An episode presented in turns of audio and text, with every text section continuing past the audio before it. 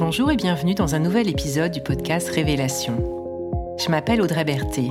J'accompagne les individus dans leur parcours de connaissance de soi et d'épanouissement personnel et professionnel. Révélation explore des thématiques et propose des pratiques, des rituels qui permettent de faire un chemin intérieur de révélation à soi-même et un chemin extérieur pour se révéler au monde. Tous les 21 jours, je propose un nouvel épisode, comme une petite graine semée pour que chacun et chacune puisse au fil du temps faire émerger sa vraie nature.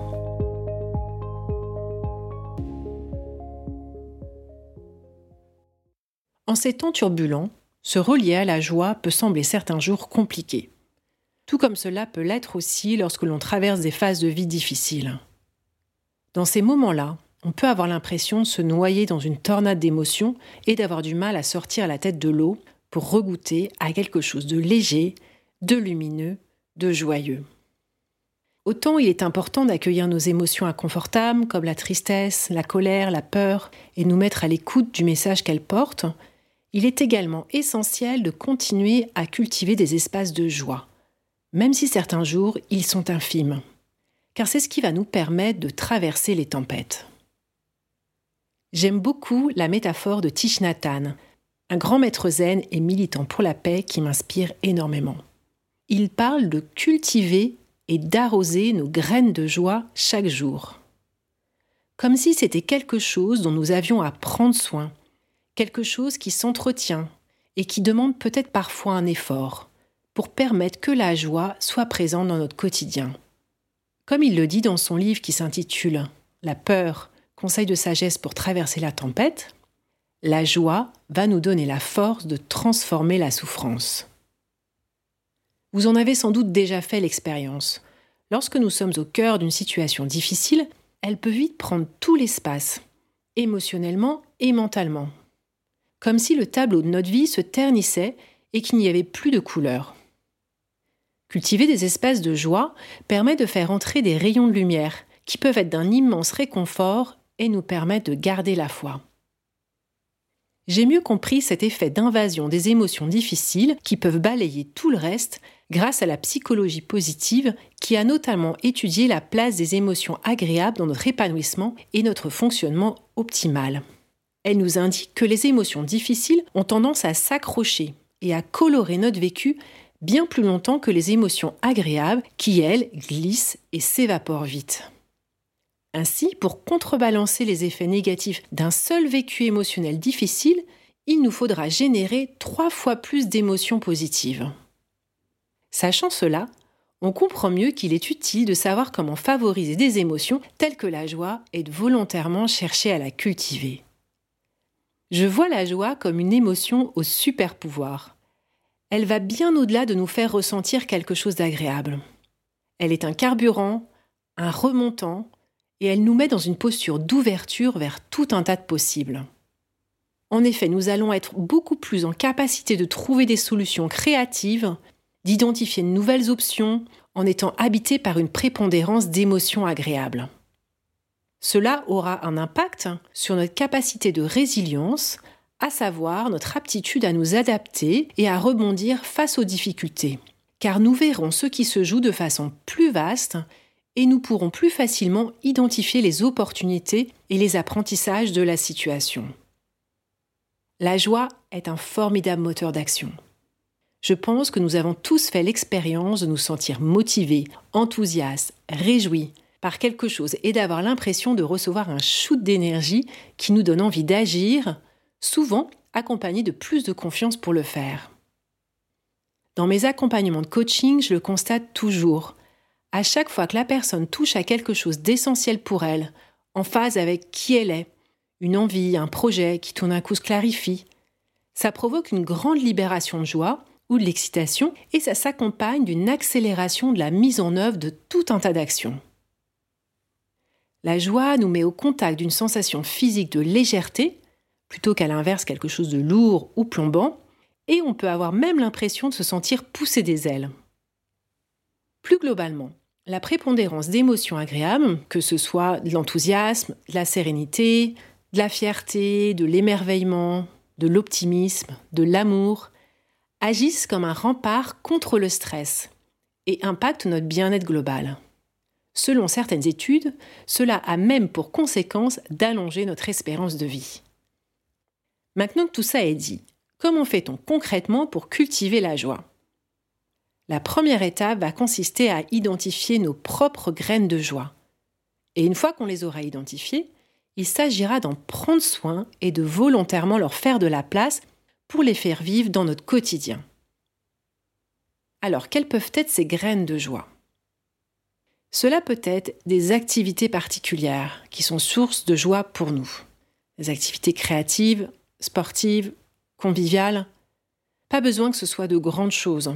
Par exemple, pour ma part, parmi mes graines de joie, j'ai prendre un bain bien chaud avec des bougies comme éclairage, lire un livre, me promener dans un parc ou en pleine nature, manger en pleine conscience, faire une pause dans un café cosy et observer la vie, cuisiner un bon petit plat, etc. Nos graines de joie peuvent être des personnes qui nous procurent du réconfort, qui nous mettent dans une bonne énergie lorsque nous sommes à leur contact. Une des plus grandes joies universelles est le lien et le partage social, que ce soit au travail ou dans sa vie privée. Nos graines de joie peuvent aussi être liées à des expériences passées, récentes ou anciennes, chargées d'émotions positives que nous pouvons faire revenir à notre esprit et nous y replonger pleinement comme si on repassait le film dans notre tête avec le plus de précision possible. Couleurs, sons, odeurs, goûts, mouvements, sensations. Nous avons tous une bibliothèque de souvenirs positifs dans laquelle nous pouvons aller puiser et plus nous les ravivons, plus ils continueront à agir sur nous. Cela peut aussi être tout simplement une image ou des images qui vont nous procurer de la joie issues de nos propres expériences ou bien des images qui nous inspirent par leur beauté ou ce qu'elles évoquent. Le beau suscite l'émerveillement et cela ouvre notre cœur. C'est d'ailleurs quelque chose que l'on fait assez spontanément par le biais de jolies photos que l'on met en fond d'écran. Mais ça marche aussi en faisant venir l'image à notre esprit. Les mots sont aussi des graines de joie à cultiver. Ils sont la nourriture de notre esprit et ils contiennent une vibration particulière on peut en faire l'expérience de façon assez simple. Par exemple, si je vous dis le mot sourire, qu'est-ce que ça provoque en vous comme ressenti? À l'inverse, qu'est-ce que le mot conflit provoque en vous? Les mots que nous utilisons peuvent littéralement changer notre cerveau. C'est ce que le neuroscientifique Andrew Newberg et l'expert en communication Mark Robert Woolman abordent dans leur ouvrage Words Can Change Your Brain. Ils mettent en avant le fait qu'un seul mot a le pouvoir d'influencer l'expression des gènes qui régulent le stress physique et émotionnel. Je cite Lorsque nous utilisons des mots remplis de positivité comme amour et paix, nous pouvons modifier le fonctionnement de notre cerveau en augmentant le raisonnement cognitif et en renforçant les zones de nos lobes frontaux. L'utilisation de mots positifs plus souvent que négatifs peut relancer les centres de motivation du cerveau et les propulser dans l'action. Alors ici on parle de mots, mais cela peut bien sûr être des phrases encourageantes, réconfortantes, qui peuvent agir un peu comme un mantra que l'on se répète. Ces graines pourront être activées à différents moments et en fonction de nos besoins. Mais une autre façon de cultiver la joie chaque jour peut se faire à travers la mise en place d'un rituel, en début de journée par exemple, car cela permet d'emblée de démarrer dans les meilleures dispositions possibles. Je me rends compte à quel point mes journées ont une autre coloration lorsque j'ai pu mettre en place mon rituel du matin. Pour ma part, il s'agit généralement d'un temps de méditation et d'écriture spontanée au réveil, avec une lumière tamisée et une bonne tasse de tisane. Mais ça peut être tout autre chose, et dans un temps moins long, comme identifier une intention pour notre journée, par exemple. Aujourd'hui, j'ai envie de cultiver l'espoir et laisser cette intention infuser en soi. Et puis un rituel de fin de journée que j'aime bien est d'identifier ce pourquoi j'ai de la gratitude par rapport à ce qui s'est passé dans ma journée. sujet que j'ai longuement développé dans l'épisode 18. En plus d'identifier ces graines de joie, il peut aussi être très utile de mettre le doigt sur ce qui ne nous fait pas du bien et faire en sorte de s'en préserver le plus possible, en arrêtant certaines choses ou en fermant des portes par exemple. Mais ça mériterait un épisode entier. Prenez maintenant un petit moment pour identifier vos graines de joie. Quelles sont les activités, les souvenirs, les images,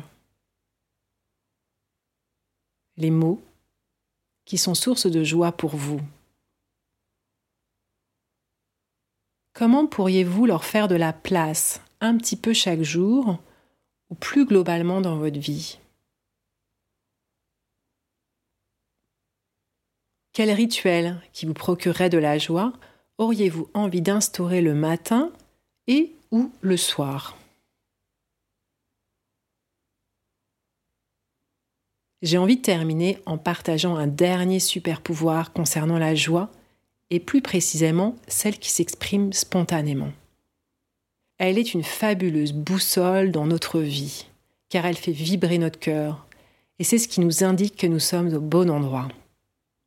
Je la vois un peu comme la baguette du sourcier qui se met à vibrer lorsqu'elle est au contact de la source. Ou, comme le dit magnifiquement bien cette citation de Bergson, la vie nous avertit par un signe très clair que notre destination est atteinte. Ce signe est la joie. Vous écoutez Révélation, c'était l'épisode Cultiver ses graines de joie. Merci de votre écoute et de votre présence. Si cet épisode vous a inspiré, partagez-le autour de vous et abonnez-vous sur la plateforme de votre choix pour recevoir les prochains épisodes. Au plaisir de vous retrouver bientôt et je vous souhaite d'ici là de belles expérimentations et de belles révélations.